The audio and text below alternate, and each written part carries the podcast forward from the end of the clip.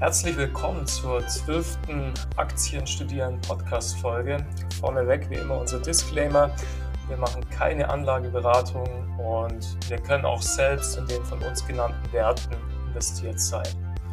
Heute sprechen wir über die aktuelle Patentdebatte sowie über das Unternehmen Calera, ein Unternehmen aus dem Bereich äh, Vertical Farming und damit ein richtiger Problemlöser.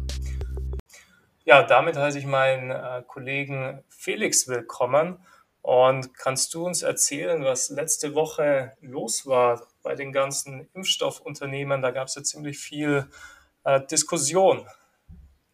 Genau, letzte Woche haben wir einen kurzzeitigen Absturz gesehen bei den deutschen Impfstoffhoffnungen und auch schon Hersteller äh, CureVac und BioNTech. Und es ging letztendlich auf eine Forderung von Joe Biden zurück. Also man muss da vielleicht ein bisschen ausholen. Joe Biden hat im Wahlkampf äh, schon gefordert, dass man Patente von den Impfstoffherstellern offenlegen sollte. Und ja, letztendlich jetzt vier Monate nachdem er im Amt ist, hat er tatsächlich auch die Entscheidung getroffen, das öffentlich zu fordern, dass man letztendlich die ganzen Impfstoffpatente ähm, ja, veröffentlicht, sodass die ganze Welt darauf Zugang hat und ähm, zumindest temporär die Patente nutzen kann, um selbst Impfstoff herstellen zu können. Und das hat natürlich letztendlich an der Börse dazu geführt, dass natürlich die Impfstoffhersteller kurzzeitig eingebrochen sind, weil logischerweise dann ähm, eventuell mögliche Einnahmen von diesen Impfstoffherstellern verloren gegangen wären. Jetzt ähm, muss man allerdings bei der ganzen Debatte das Ganze mal ähm, richtig einordnen. Und zwar ist es eben so, dass die USA aktuell sogar noch ein Impfstoffexportverbot verhängt hat. Das heißt, Impfstoffe, die in den USA produziert werden, können überhaupt nicht exportiert werden. Das wäre aus unserer Sicht natürlich erstmal eine sinnvolle Maßnahme, bevor man eine Patentoffenlegung ähm, letztendlich fordert, auch wenn es nur temporär ist, weil es gibt eben auch verschiedene Probleme mit dieser Patentoffenlegung. Und zum einen ist es natürlich, dass letztendlich, um erstmal solche Impfstoffe herzustellen, relativ viel Zeit äh, vergeht. Das äh, heißt, man muss die Produktionskapazitäten aufbauen, äh, man muss das entsprechende Personal einstellen und da würden erstmal einige Monate vergehen. Ähm, gleichzeitig, und das ist aus unserer Sicht der entscheidende Punkt, warum eine Patentoffenlegung eben keinen Sinn macht. Also wir hatten ja auch die Diskussion bei uns in der Community, also 50-50 war ungefähr das Meinungsbild ausgefallen, 50% waren dafür, 50% dagegen. Ähm, in Deutschland hat die Linksfraktion auch eine, ähm, ja, eine, eine Forderung ein, eingebracht ins Parlament, wurde dann abgelehnt von äh, CDU und SPD mehrheitlich und auch von anderen Parteien. Ja, und äh, eben der Hauptgrund, warum es abgelehnt wurde, ist letztendlich die Anreizproblematik letztendlich ist es ja schon so, wie angesprochen, man kann die Impfstoffe nicht einfach so herstellen. Das vergeht extrem viel Zeit. Bis dahin hätten wahrscheinlich auch die aktuellen Impfstoffhersteller deutlich ihre Produktion erhöht und könnten dann auch damit äh, ja, dritte Weltstaaten letztendlich versorgen. Und zum anderen würden wahrscheinlich in Zukunft deutlich weniger Forschungsgelder ähm, in dem Bereich in so einem Bereich fließen. Das ist extrem riskant letztendlich. Ich so eine Wette auf die Zukunft, die beispielsweise Dietmar Hopp und Bill Gates eingegangen sind, und die waren eben bereit, dafür einige Millionen Euro zu investieren, obwohl noch völlig unklar war, ob sich die Technologie jemals durchsetzen wird.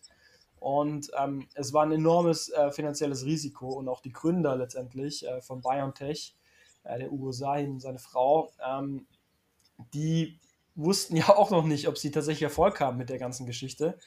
Und ähm, ja, wahrscheinlich hätten sie das Unternehmen niemals gegründet, wenn sie nicht gewusst hätten, äh, wenn sie gewusst hätten, dass in Zukunft die ganzen Gewinne, die sie letztendlich mit dem Impfstoff machen, dass sie abgegeben werden müssen, weil die Patente, äh, die sie bekommen, äh, offengelegt werden. Das heißt, im Endeffekt schafft man eben so ein Stück weit ähm, einen finanziellen Anreiz, indem man sagt, okay, ähm, ihr investiert viel Zeit, viel Geld, und äh, das ist ein extrem hohes Risiko und dafür habt ihr eben auch die Möglichkeit, dann in Zukunft ähm, ja, Gewinne damit zu machen. Und nur deswegen machen eben viele Leute letztendlich das Investment oder versuchen zu gründen, weil sie eben hoffen, dass sie in Zukunft dadurch ähm, Erfolg haben werden. Und wenn jetzt einfach quasi die ganze Arbeit von ihnen offengelegt wird und allen zugänglich gemacht wird, ist eben dieser finanzielle Reward nicht mehr da. Und das ist eben aus unserer Sicht äh, einer der Haupt, das Hauptargument eigentlich gewesen, warum eine Patentoffenlegung auch wenn sie natürlich äh, schön wäre, ähm, nicht sinnvoll ist. Zusammen eben mit dem Argument, dass man so oder so nicht so schnell die Impfstoffe produzieren kann und daher eine Patentoffenlegung ähm, eigentlich auch aus praktischer Sicht relativ wenig Sinn macht. letztendlich war es dann ähm, tatsächlich eine Wahlkampfforderung von Joe Biden, die eingelöst hat. Und mit den vier Monaten Vorlaufzeit kann man vielleicht auch erkennen, dass selbst Joe Biden sich nicht sicher war, ob das äh, eine Forderung ist, die Sinn macht. Ja, ähm, würdest du noch irgendwas ergänzen dazu oder siehst du das auch so, Simon? Ja, muss ich sagen, sehe ich absolut ähnlich. Ich denke, kurzfristig könnte so eine Patentfreigabe schon das Problem der Pandemie etwas äh, ja, beheben.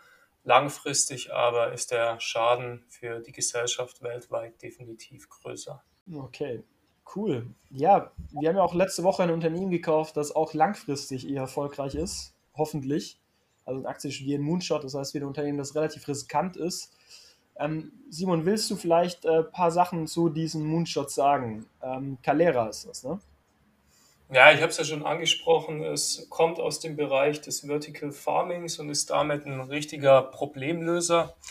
Wurde 2010 gegründet und vielleicht erstmal ganz kurz, was ist Vertical Farming?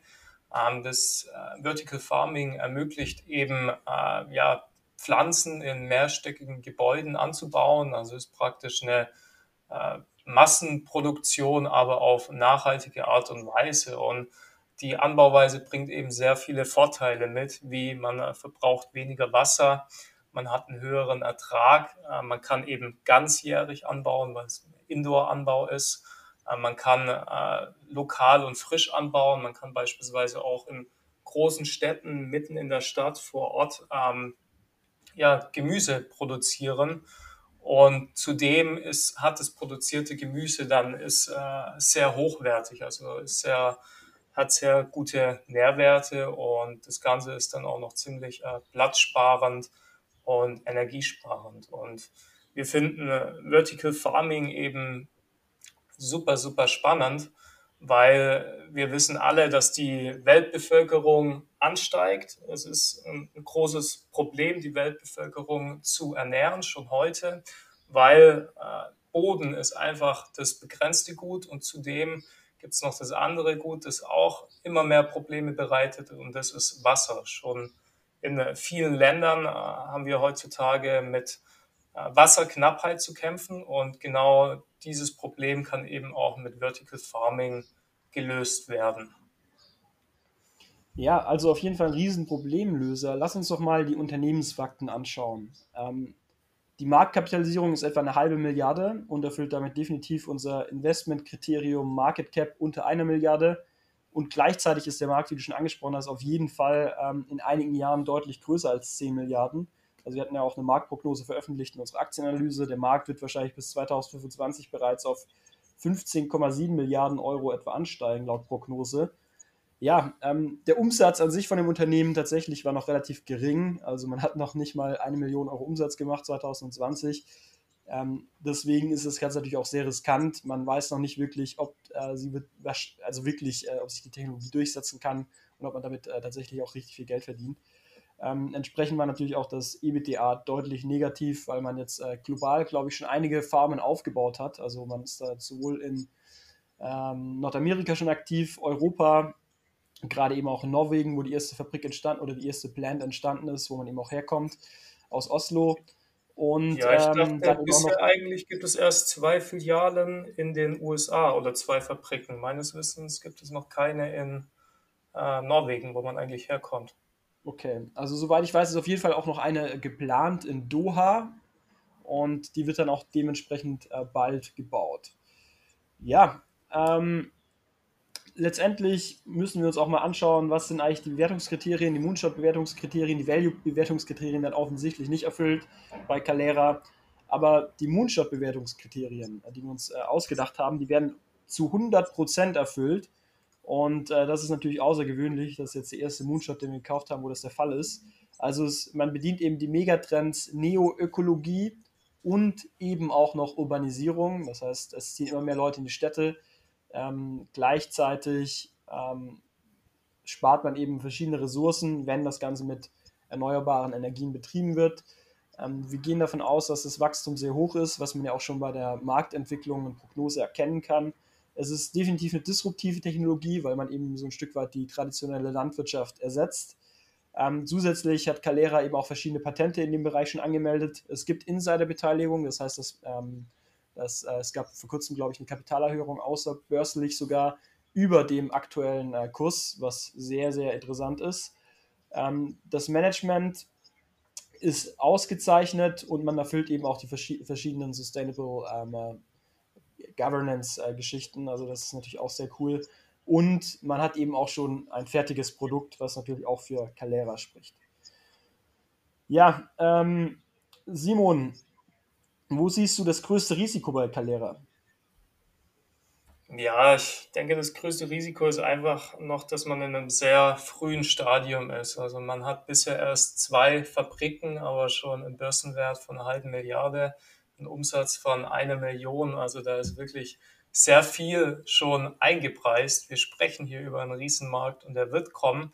Aber die Frage ist halt, wer wird sich mit äh, seiner Technologie äh, durchsetzen? Weil es gibt natürlich auch viele Wettbewerber in dem Markt. Und zudem, was auch noch so ein bisschen ein Problem ist, dass aktuell sind die Produktionskosten von Vertical Farming noch äh, deutlich höher im Vergleich zur konventionellen Landwirtschaft. Ein Grund dafür ist ja, wie gesagt, man baut Indoor an, man baut das ganze Jahr an, man muss dann natürlich aber auch äh, Energiekosten zahlen, beispielsweise für die Beleuchtung. Und äh, das bringt uns dann auch schon wieder zum nächsten Problem, weil bei, äh, ja, wenn, wenn, dann, wenn die Beleuchtung eben nicht mit Ökostrom betrieben wird, dann ist das Ganze auch nicht so wirklich äh, nachhaltig. Und ja, es gibt auf jeden Fall ein paar Probleme, die erst noch gelöst werden müssen. Ähm, hast du da noch welche zu ergänzen, Felix? Ja, nee, definitiv. Also wie bei den meisten neuen Technologien gibt es eben diese klassischen Kinderkrankheiten und äh, nur wenn man diese Probleme löst, wird das auch tatsächlich erfolgreich werden. Ich denke mal, was so ein Risiko ist, was man eben nicht vernachlässigen soll, ist eben die hohe Konkurrenz. Ähm, gerade Infarm ist ja ein sehr vielversprechendes Startup. Äh, das kennt man beispielsweise auch schon daher, dass ähm, ja, viele Edeka-Märkte haben ja diese, diese, super, diese Regale und so weiter schon im Supermarkt stehen. Das heißt, da kommen dann äh, Mitarbeiter von Infarm beispielsweise, ernten diese Kräuter und die werden dann ganz frisch im Supermarkt angeboten. Das finde ich auch ein sehr spannendes Geschäftskonzept. Und gleichzeitig gibt es eben auch aus den USA mit Plenty einen sehr starken Konkurrenten. Da hat erst vor kurzem Jeff Bezos investiert. Ähm, die wurden auch 2014 gegründet und letztendlich haben die das genau gleiche Geschäftsmodell. Ähm, ja, sie wollen eben auch weniger Wasser verwenden, weniger Pestizide, und ähm, durch die vertikale Aufzucht möchten sie eben auch möglichst ähm, ja, ressourcenschonend äh, Pflanzen in Städten anbauen. Also da ist tatsächlich so ein bisschen, ähm, ja, sehe ich das größte Risiko durch den Wettbewerb, weil letztendlich wird der Markt natürlich kommen, er wird existieren, aber es ist halt noch völlig unklar, ob Calera sich tatsächlich durchsetzen kann. Ähm, insofern ist das auf jeden Fall ein Risiko. Gleichzeitig ähm, gab es jetzt letzte Woche eine wirklich positive Meldung, also auch nachdem wir die Analyse veröffentlicht haben, und zwar, dass das Analystenhaus Parito Securities jetzt Calera covert und die haben auch schon die erste Einschätzung ausgegeben. Also sie haben gesagt, das Kursziel von Calera liegt über dem aktuellen Kursziel, was ja schon mal sehr erfreulich ist, was dafür spricht, dass das Unternehmen scheinbar aus Analystensicht noch unterbewertet ist. Und sie haben ihm gesagt, dass äh, das Kursziel bei etwa 40 norwegischen Kronen liegen sollte. Umgerechnet, der Wechselkurs ist etwa 1 zu 10, wären das 4 Euro. Aktuell steht der Kurs bei knapp über 3 Euro. Sprich, da ist auf jeden Fall noch Kurspotenzial da, wenn man den Analysteneinschätzungen glauben könnte. Ja, vielleicht ja. noch ein Blick auf die Analystenschätzungen. Also 2024 schätzen die Analysten einen Umsatz von 30 Millionen es wäre auch, wenn man jetzt wieder die Market Cap im Blick hat, immer noch eine relativ hohe Bewertung heute, muss man sagen. Das wäre ein KV 2024 von 16, also sehr sportliche Bewertung insgesamt. Ja, also Simon, ich denke, wir können heute tatsächlich 15 Minuten schon schaffen. Ähm, oder willst du noch was ergänzen? Nein, ich denke, wir sind durch mit dem Unternehmen. Perfekt, dann lass uns doch mal ein Fazit ziehen. Also warum haben wir Calera gekauft?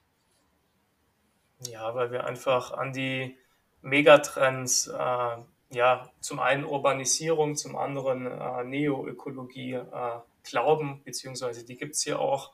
Und wir wollen auf jeden Fall in dem Markt vertreten sein. Das stimmt, dem habe ich nichts mehr hinzuzufügen. Es ist ein klassischer Moonshot, heißt ähm, Potenzial ist riesig. Ähm, die aktuellen äh, ja, fundamentalen Bewertungen sind allerdings auch schon sehr optimistisch. Das heißt natürlich extrem hohes Risiko. Wenn das Ganze schief geht, ist die Bewertung einfach viel zu hoch. Entsprechend ähm, ja, empfehlen wir auch nur einen kleinen Teil äh, des Portfolios, wenn man äh, dort investiert, zu investieren und entsprechend äh, breit zu streuen über mehrere Moonshots. Wir haben ja jetzt äh, schon verschiedene Unternehmen in unserem Moonshot-Portfolio, die wir euch äh, auch vorgestellt haben. Ihr könnt euch das gerne auch nochmal auf unserem Kanal anschauen. Da sind alle Moonshot-Investments, ähm, die wir getätigt haben, veröffentlicht mit Analysen. Und wir sind auf jeden Fall mal gespannt, was aus Calera wird. Und ja, damit war es das auch schon wieder für heute. Wir freuen uns auf nächsten Sonntag, wo wir natürlich auch wieder eine spannende Aktienanalyse machen.